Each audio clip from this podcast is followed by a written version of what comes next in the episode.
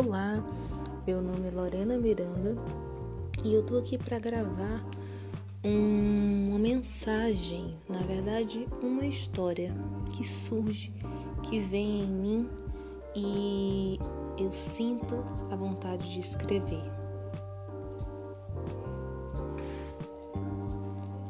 Sinto que as rosas quando saem do botão, é como se elas me dissessem que há esperança e mudança o tempo todo. Nem sempre eu consigo entender isso, mas elas continuam lá no vaso e na terra sem nenhuma vergonha de ou medo de ser, até porque é o processo natural delas. Mas por que elas teriam vergonha de ser elas mesmas? Isso não é coisa do ser humano?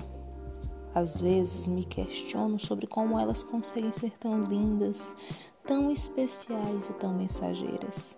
Toda vez que uma rosa aparece, ou mais de uma, elas estão me enviando uma mensagem e eu consigo entender. Alegra-te, meu bem. Alegra-te, Lorena. Tô aqui.